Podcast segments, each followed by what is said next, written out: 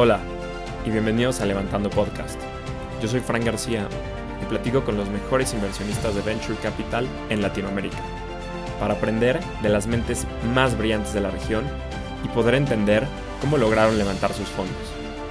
A través de conversaciones, los inversionistas compartirán sus principales aprendizajes dentro de la industria de Venture Capital.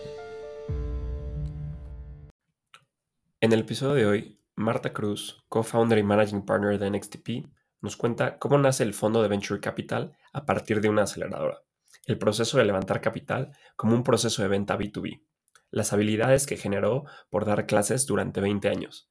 Además, nos platica por qué prefiere el B2B sobre el B2C. Hola Marta, estoy muy emocionado por platicar contigo. Bienvenida a Levantando Podcast. Hola, ¿cómo estás? Muchas gracias. Para mí es un honor poder conversar contigo también. Siempre me gusta empezar con algo de contexto. Has estado en ventas, fundaste una empresa relacionada con salud, estuviste varios años en publicidad, fundaste una agencia creativa para después lanzar en XTP. ¿Cómo nace este fondo de Venture Capital? Veo que, hiciste los deberes, estuviste revisando mucho, muchos antepasados, muchas cosas pasadas. A ver, ¿cómo llegamos a esto? Em, básicamente eh, puedo hablar en términos de, equipo en, general o en términos míos en particular. Creo que es interesante em, explicar que para mí el llegar al mundo del Venture Capital, antes yo decía que fue casualidad pero en realidad después me di cuenta que en realidad eh, que, no lo fue, sino que fue una manera de, ir transitando un camino para poder lograr el, propósito que yo tenía en, mi vida, ¿no? A partir de los valores que me habían inculcado mis padres. Em, y, un poco ese, propósito era que impactar positivamente en, la sociedad de alguna manera, ¿no? hacer algo que, que el día de mañana pueda decir, wow, por lo menos en este grupo de personas pude hacer algo para mejorar eh, la vida de ellas, ¿no? Entonces, creo que al haber llegado al mundo del venture capital ha cumplido, pero de manera este, 100% esa perspectiva y, esa, y ese propósito que yo tenía desde muy pequeña de, que quería hacer algo bueno para la sociedad y, el venture capital es un camino.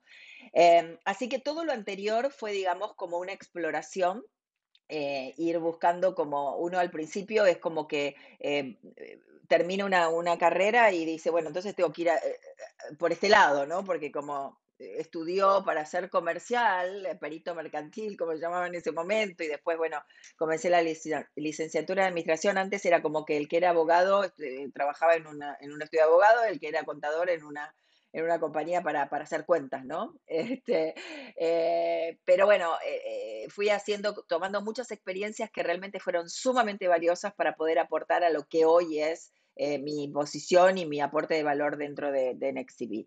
Así que, ¿cómo llegamos a, a fundar NextTV en el año 2011? La realidad que después de haber salido de una corporación muy grande como McCann Erickson durante 10 años, de haber sido directora regional para toda Latinoamérica, desde México para abajo, em, dije, bueno, e, e, es, momento de, patear el tablero y, ahí fue cuando decidimos, este, junto con, mis socios, crear esta agencia de marketing eh, digital orientada a performance, ¿no? O sea, era la primera agencia que aparecía en, la región en donde no importaba el medio, lo que importaba era eh, lograr objetivos y que esos objetivos puedan ser cuantificables y que se midiera la performance. A mí siempre la tecnología y las comunicaciones fue algo que me fascinó desde los años 90 que, trabajo en tecnología y comunicaciones.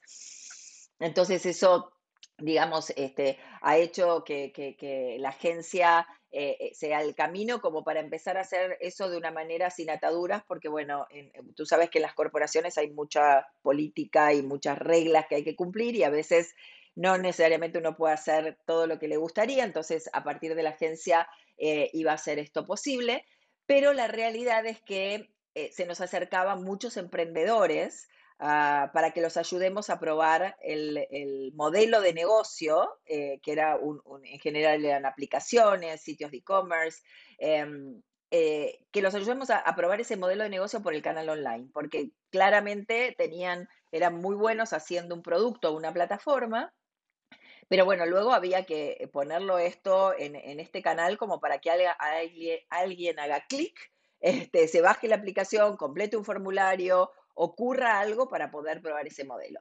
Así que luego de, mm, la agencia era exitosa, teníamos eh, clientes muy importantes, marcas muy grandes para las cuales trabajábamos, hacíamos mucha eh, innovación en el mundo de la tecnología y las comunicaciones para estas grandes compañías, pero de repente nos dimos vuelta y nos, eh, nos, dimos cuenta que teníamos cinco startups a los cuales estábamos ayudando a probar su modelo, que pululaban alrededor de nuestra agencia, entre la gente que, que trabajaba en la agencia, lo cual tenía como muchas, muchas externalidades positivas, pero algunas no tanto, ¿no? Y la primera externalidad positiva que tenía era que, bueno, primero que a nosotros nos encantaba trabajar con los startups. Entonces lo disfrutábamos muchísimo. Pero muy importante era que inspiraban espíritu emprendedor en aquellas personas que trabajaban de relación de dependencia, en donde ya se daban cuenta que no era entrar a las 8 y salir a las 5, sino que había objetivos, que uno hacía las cosas con pasión.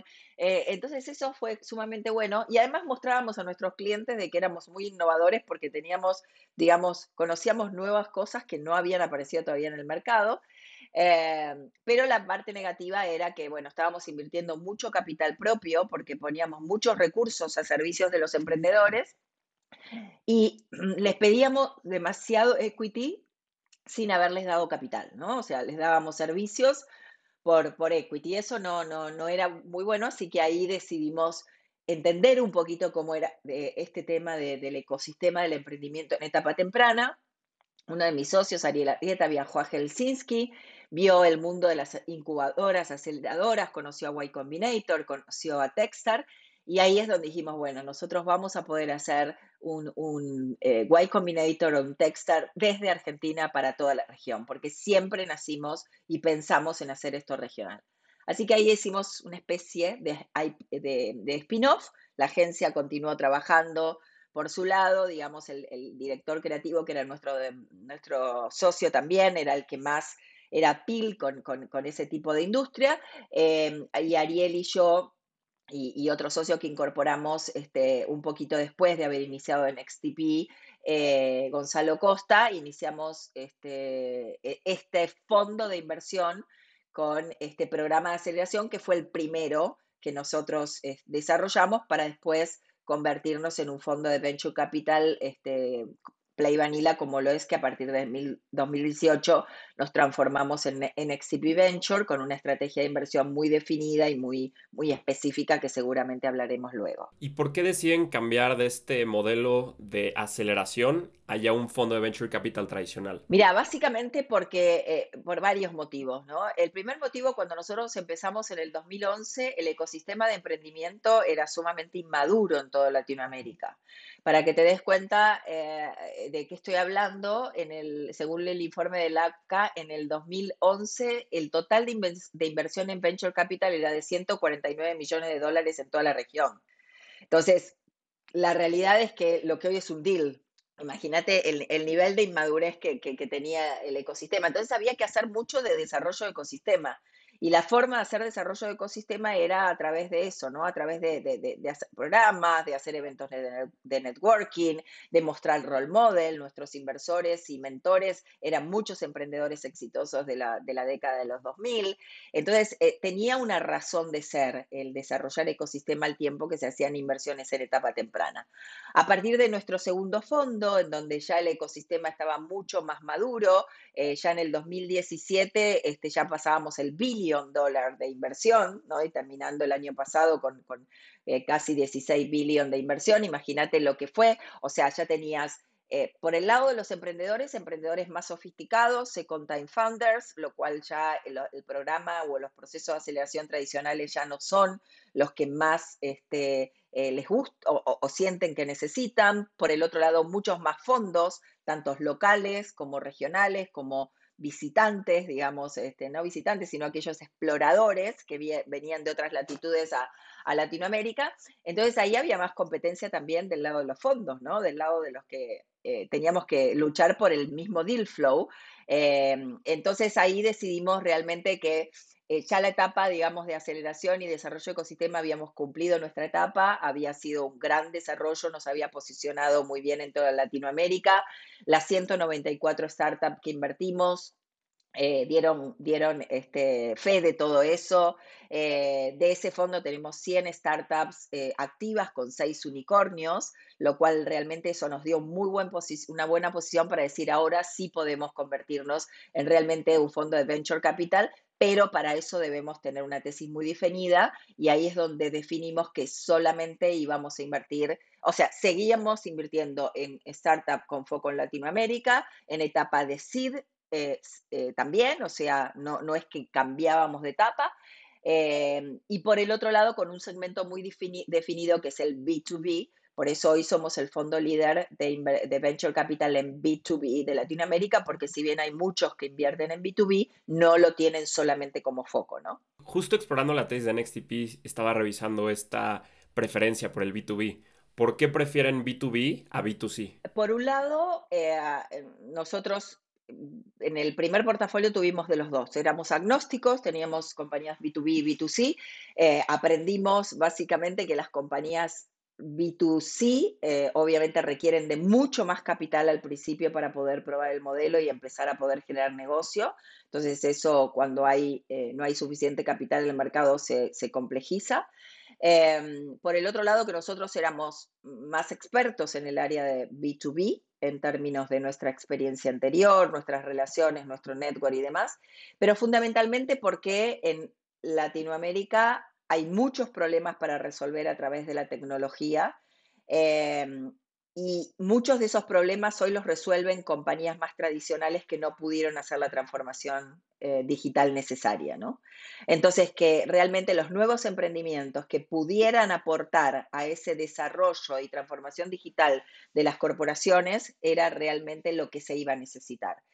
Y por otro lado, el modelo B2B, si bien tiene modelo, procesos de negocios, eh, de procesos de conversión de clientes un poco más largos y demás, son más previsibles. El hecho de que la mayor, en general, eh, eh, nos gustan las que son software as a service, B2B software as a service, porque tenés modelos de suscripción, tenés revenues recurrentes. entonces, este, eso es, nos, nos da esto de que B2B software as a service es un negocio más sustentable a lo largo del tiempo y, con más capacidad de crecimientos exponenciales, ¿no? Totalmente de acuerdo. Sí, personalmente igual, siendo que B2B SaaS, pues tienes esos contratos más grandes, más seguridad, una recurrencia, y en cambio modelos B2C, sea cual sea la industria, pues llega a ser un poquito más capital intensive, tienes que gastar mucho dinero en adquirir tus clientes, lo cual eleva el CAC de las startups, y ahí llega a ser un poco complicado. Marta, ahora metiéndonos en el tema de levantar capital. Estuviste levantando el, primer pues, fondo para NXTP, que fue esta eh, aceleradora, desde 2011. ¿Cómo fue tu experiencia levantar capital en 2011? Y también quiero contrastarlo cómo ha sido hoy en 2022 para este tercer fondo que están levantando?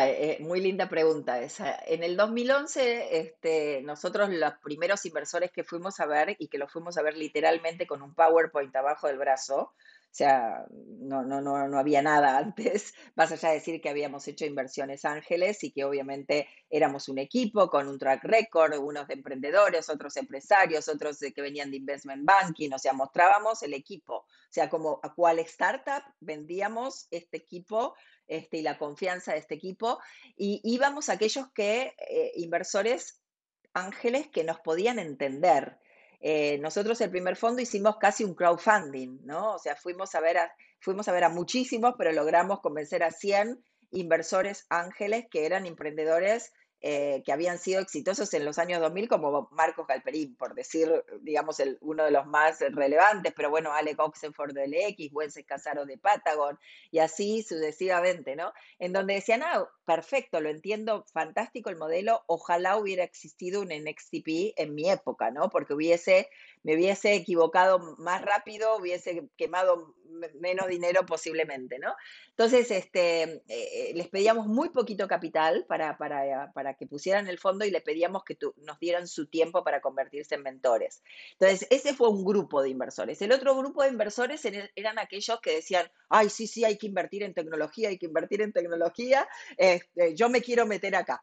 Y como aceptábamos chiques eh, pequeños en aquel momento, porque lo que necesitábamos era hacer la primera prueba del modelo, em, no era tan difícil entrar, ¿no? Eh, podías entrar con un cheque de 25 mil dólares como inversor.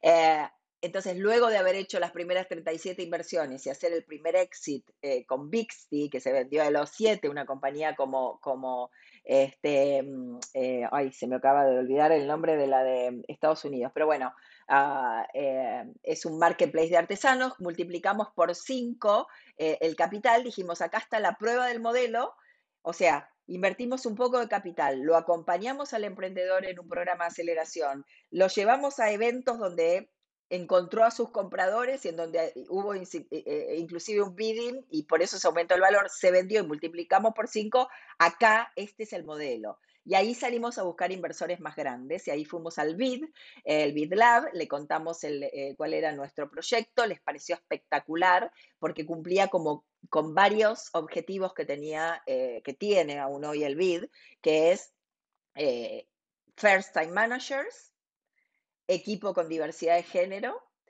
eh, y los iba a apoyar de alguna manera, acompañar en esto que ellos tenían, el objetivo de la diversidad de género en, el mundo de la tecnología, y eh, con un emprendedor en el equipo fundador y que íbamos a desarrollar ecosistema. Y ahí ya con, el, con eso ya pudimos eh, recibir chiques más grandes de otro tipo de instituciones.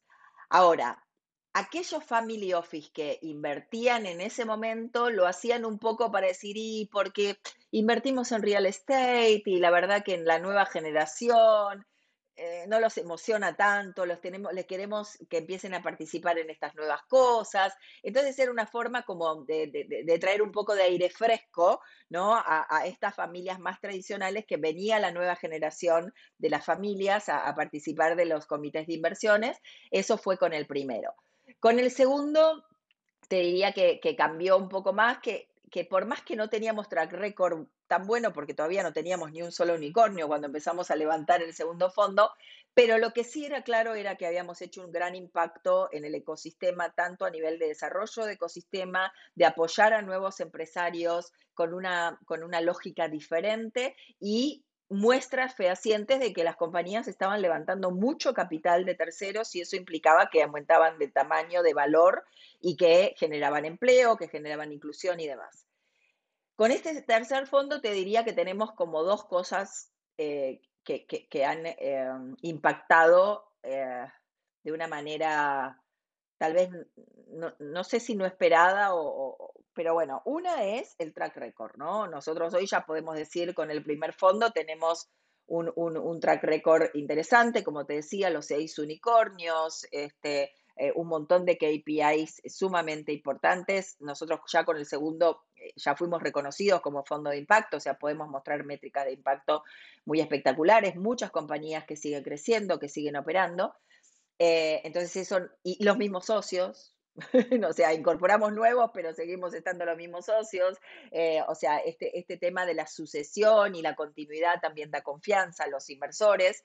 Em, yo creo que hubiese sido mucho más explosivo y mucho más rápido levantarlo si no hubiera pasado lo que pasó en el mercado en general, eh, a partir, digamos, de post pandemia y, lo que fue ocurriendo con, con, bueno, ya lo sabemos, las tasas en Estados Unidos, este, la caída de la bolsa en, Nueva York, de, las compañías de tecnología, en donde, bueno, empieza a haber como toda una corrección, que hay que esperarlo y que es sano también que ocurra, eh, pero aún así te diría que... Eh, eh, lo que cambió es eso, ¿no? El hecho de tener track record, tener muchos inversores que repiten en este nuevo fondo, en este tercer fondo y vuelven a invertir y vuelven a apostar eh, por, por, lo que nosotros hacemos y por nuestra visión y por nuestra visión y misión y por nuestra tesis de inversión.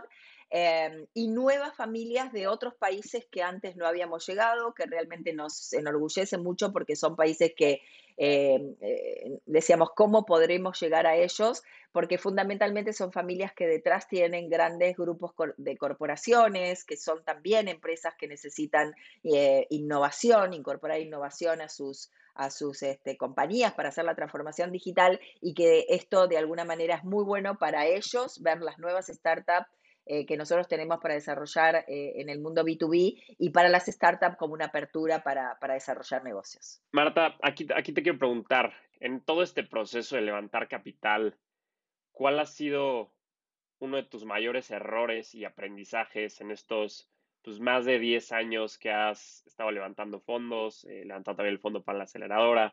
Como, ¿Cuáles han sido unos errores que te hubiera gustado saber antes de cometerlos?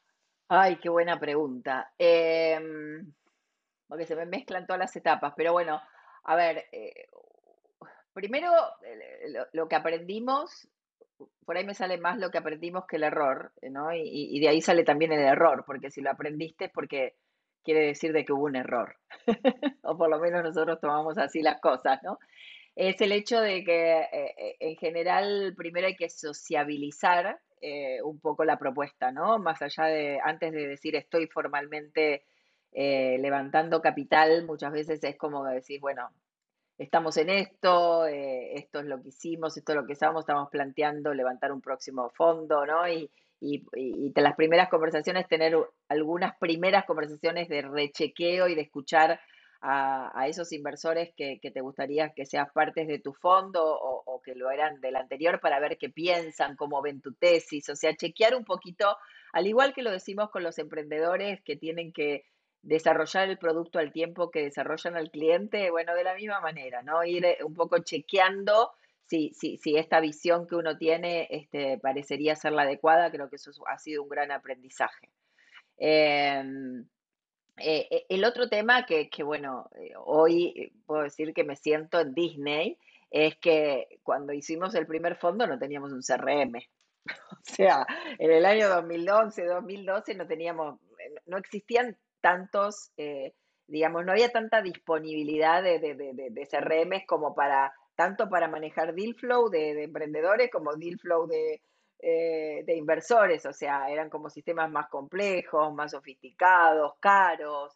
Entonces, en fondos chicos y con poca experiencia, era como que, viste, te manejabas más con un Excel y, con lo que podías que, otra cosa, ¿no? El hecho de, realmente ser muy eh, eh, prolijos y decir, bueno, nos vamos a manejar con, con, esta plataforma y esta es la sobre la cual vamos a seguir, te facilita muchísimo el trabajo y te lo hace mucho más, más productivo. Pero creo que el mayor, eh, no mayor, digamos, que el título que yo le podría poner al aprendizaje, al mayor aprendizaje es el que el, un proceso de fundraising es un proceso de venta B2B. Entonces, entonces, la realidad es que tiene todas las mismas características, reglas y procesos que tiene un negocio B2B, ¿no? Entonces creo que ahí es donde empieza como a cerrar el círculo, ¿no? O sea, cuando nosotros hablamos con los emprendedores, acerca de, desarrollo de negocios es lo que hacemos nosotros cuando estamos buscando un inversor, ¿no? Tengo, tengo que este, eh, generar, digamos, confianza, tengo que tener un, respaldo, digamos, de trayectoria, de branding o lo que sea, tanto de los fundadores como de, la, firma en sí misma.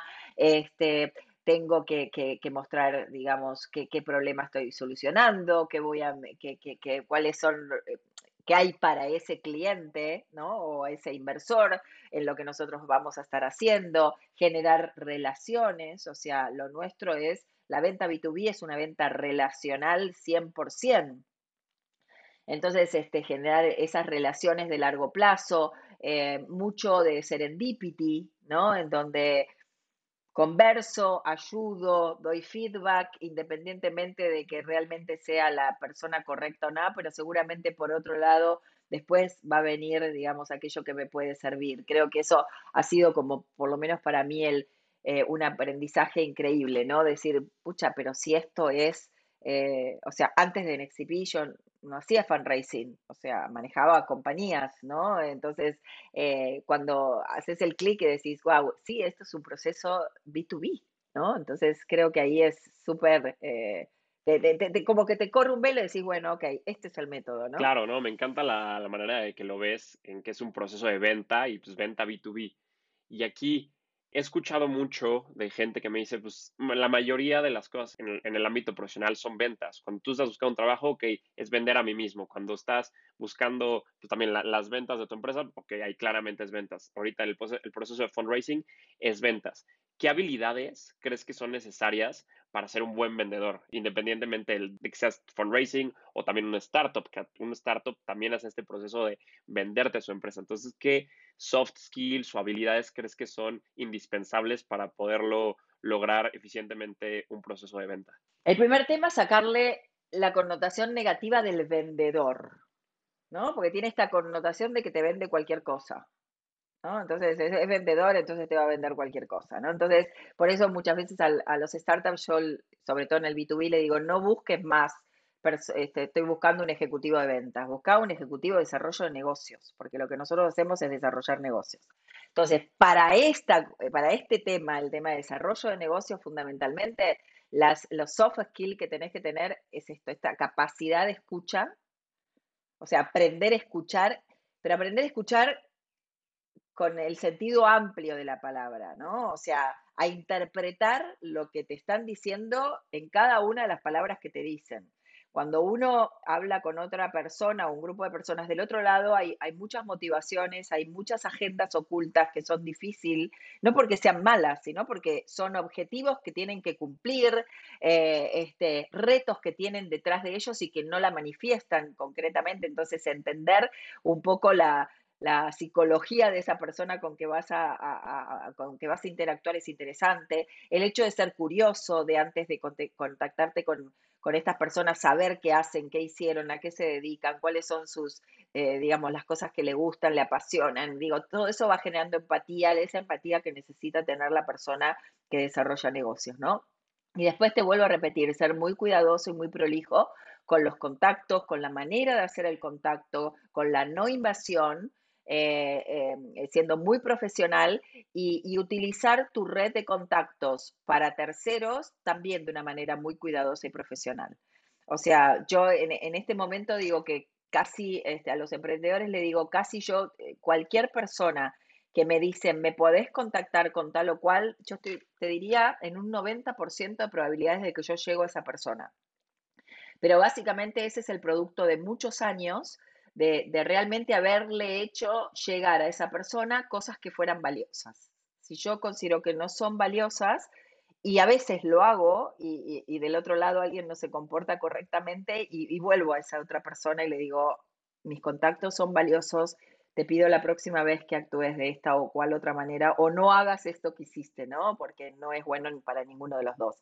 Entonces, digo, es, es, un trabajo fascinante. Va, un trabajo no es. Para mí no es trabajo, sino que es algo que me encanta, así que para mí no es como trabajar, eh, como si trabajara. Eh, es un conjunto de cosas que hacen, digamos, a, a, esta, a esta característica de la persona que hace desarrollo de negocios, ¿no? Claro, totalmente. Y he escuchado también mucho que dicen que tienes que amar este proceso de fundraising, o sea, que tienes que eh, enamorarte del proceso porque es algo que vas a estar haciendo constantemente por independientemente de la etapa en la que estés del fondo, siempre vas a estar fundraising. Este quote famoso, always be fundraising. Eh, que no solamente hacemos fundraising para nosotros, sino que ayudamos a los startups. Entonces también, always in fundraising. ¿Qué opinas de estos cold emails, cold eh, DMs, cold LinkedIn en, al momento de hacer fundraising? ¿Tú como VC o también como startup? Eh, a ver, yo, yo, como VC trato de que no sea así, o sea, las eh, probabilidades de poder tener algo, algo de, un, de un direct message en, en,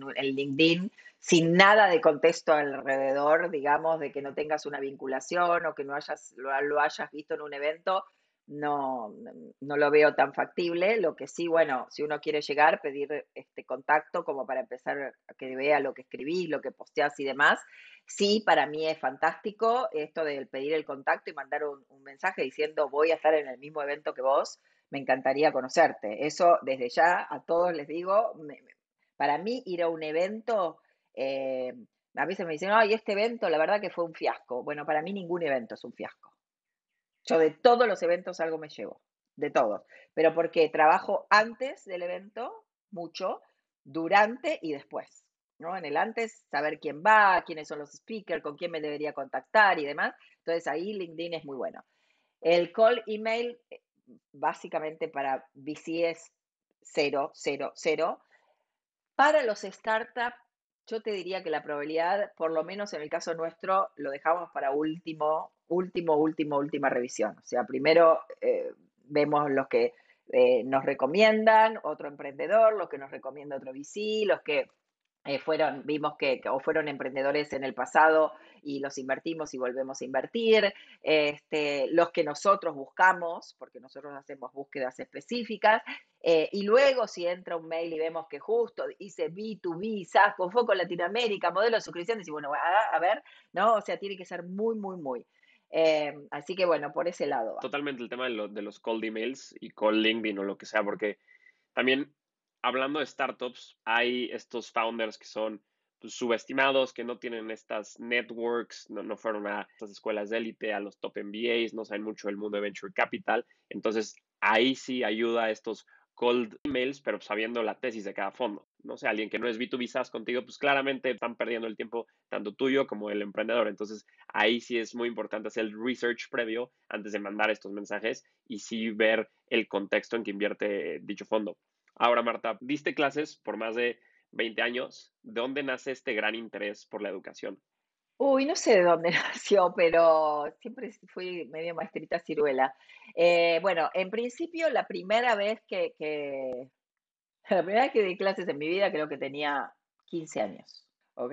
¿Por qué? Porque mis padres tenían bajo, eran, éramos una familia de bajos recursos Así que una manera de generarme ingresos para poder eh, salir el fin de semana y cambiar de, ropa, este, era justamente eso, ¿no? Poder eh, eh, tener algo de dinero a través de dar clases. Así que a los 15 años le daba clases a mis compañeras de, colegio que tenían algún tema flojo.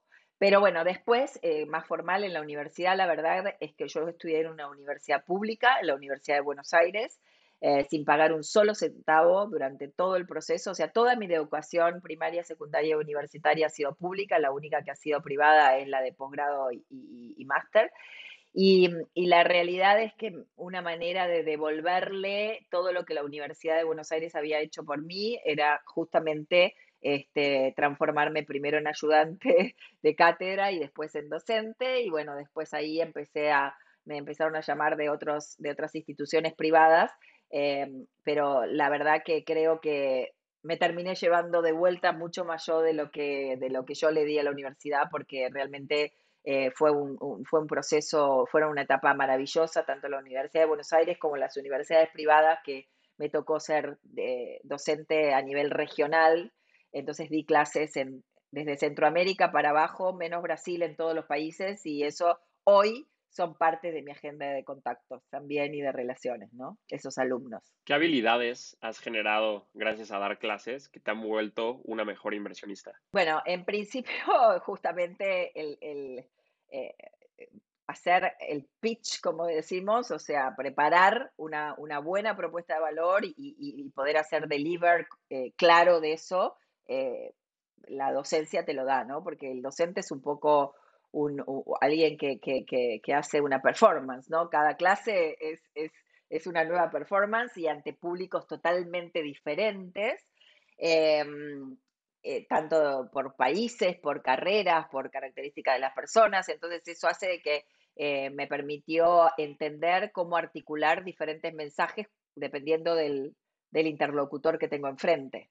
Y, por el otro lado, esta cosa de manejar las objeciones aprender de que uno tiene que estar preparado para manejar objeciones, porque siempre las vas a tener en cualquier propuesta que hagas, tanto dando una clase como haciendo una propuesta de inversión o, o, vendiendo, digamos, una plataforma, servicio, aplicación, siempre vas a tener, ¿y por qué tal cosa? Pero yo veo que esto es diferente, ¿no? Y saber manejarlo, eh, no enojarse, no sentirse criticado y, entrar a la defensiva, que esto es lo que les explico mucho a los emprendedores y, mucho más a las emprendedoras a veces, que siempre es no, pero, no, pero, no, no, pero nada. Si te hacen la objeción, este, tenés que responder concretamente sobre esa objeción. Así que yo creo que el tema de dar, es una pregunta que nunca me habían hecho, te confieso, Frank.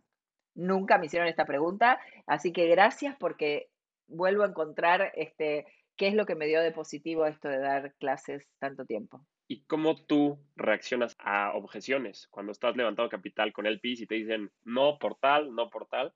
cómo Marta reacciona ante estos nos. Con evidencias, ¿no? Trato de, de, mostrar evidencias no solamente nuestras, de nosotros, de nuestro background, sino de lo que ha ocurrido con otros en otras latitudes, en otros este, países, con otros fondos, eh, o, no sé, hoy mucho es porque la TAM, porque la TAM como está este, todo el tiempo. Bueno, para eso tenés que estar preparado, tenés que tener información detrás, no es solamente llevar lo que tenés en tu presentación, detrás eh, hay, mucho trabajo de lectura, de experiencias, de, eh, cosas vividas, de, diferentes etapas de, los últimos años vividas, ¿no? Sabemos que Latinoamérica hay etapas dado todo el tiempo, ¿no? Entonces, eh, se maneja de esa forma. o sea, lo que tenés que terminar haciendo frente a una objeción es enriquecer la conversación más que justificar. Ya, sí, totalmente de acuerdo. Sí, a veces me pasa con emprendedores que parte de nuestra chamba es rechazar a la mayoría de emprendedores que vemos y le dices no por A, B y C y te contestan, me entiendo perfectamente, pero ahí te va mi respuesta a A, B y C concretas y te lo ponen con evidencia y, y eso me gusta mucho, como responder con evidencia. Marta, ya vamos a la parte final de la entrevista. Te voy a hacer unas últimas preguntas donde te pido que la respuesta sea lo más breve. ¿Cuáles son las tendencias que más te emocionan como inversionista? Eh, aquellas que realmente generan un impacto extraordinario eh, en nuestra región. ¿Qué harías para fomentar las inversiones en los fondos de Venture Capital de Latinoamérica? Lo que venimos haciendo hace tiempo desde todas las organizaciones de Venture Capital, que es exponer a los GPs de los Venture Capital frente al PIS eh, que hay muchos en, toda Latinoamérica, en espacios específicamente para justamente hablar one-on-one de inversión con ellos. ¿Generalista o especialista? Especialista. ¿Qué consejo le darías a un first-time fund manager? Que sepa que los primeros años son muy duros, que realmente eh, no, no, no, lo vean como algo tan liviano, porque a veces se cree que porque uno tiene capital que maneja de terceros es fácil, pero no, hay mucha responsabilidad atrás de todo eso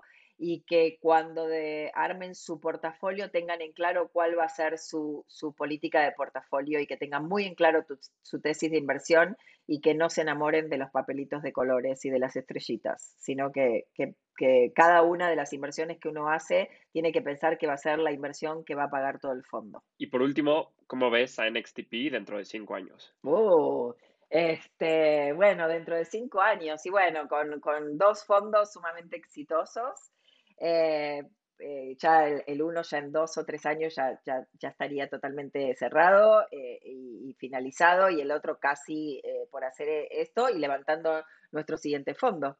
O sea, el cuarto. Sí, no, Marta, mil gracias por la plática. Disfruté muchísimo platicar contigo. Súper buenos insights. me encantó, me encantó. Muchas felicidades por todo lo que has hecho en tu carrera profesional. Lo has hecho súper, súper bien. en la construcción que hace también del ecosistema dentro de We Exchange, We Invest. Eh, muchas felicidades y estoy muy emocionado por todo lo que están haciendo dentro de NXTP. Muchas gracias a ti y, bueno, al servicio. Cuando quieras volvemos a conversar. Este fue un episodio más de Levantando Podcast. Si te gustó, no dudes en recomendarlo. Para más contenido, nos puedes seguir en Instagram, Twitter y LinkedIn como Levantando Podcast.